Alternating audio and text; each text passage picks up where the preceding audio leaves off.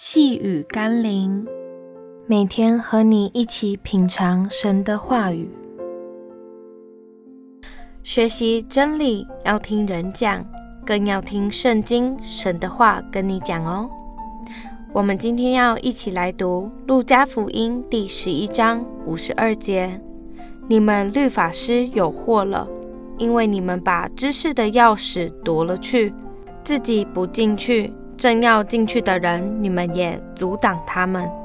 在中古世纪时，除了特定神职人员，一般人是无法读圣经的，所以大多数的百姓只能听信当时教廷对真理的解释，即使错谬了，也无从查验，还一昧地遵行那些扭曲的教义或规范。到了宗教改革的时代。国教强烈打压与逼迫那些改革运动者，避免愚民政策遭到质疑与瓦解。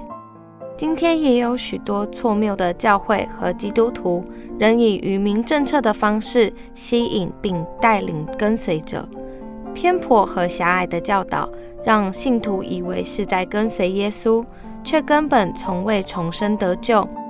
务要懂得查验神善良、纯全、可喜悦的旨意，免得受到假教师、假教会的欺骗和影响，被阻挡在天国真理的大门之外。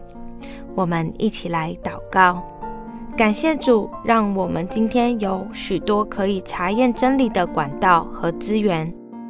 但我更要祈求你给我分辨的智慧和能力。好让我知道哪些教训是合乎你的真理，哪些信息不过只是人的想法和世俗的逻辑。愿我能在学习成长之后，也能引导人进入你的真理，而不是像瞎眼领瞎眼的。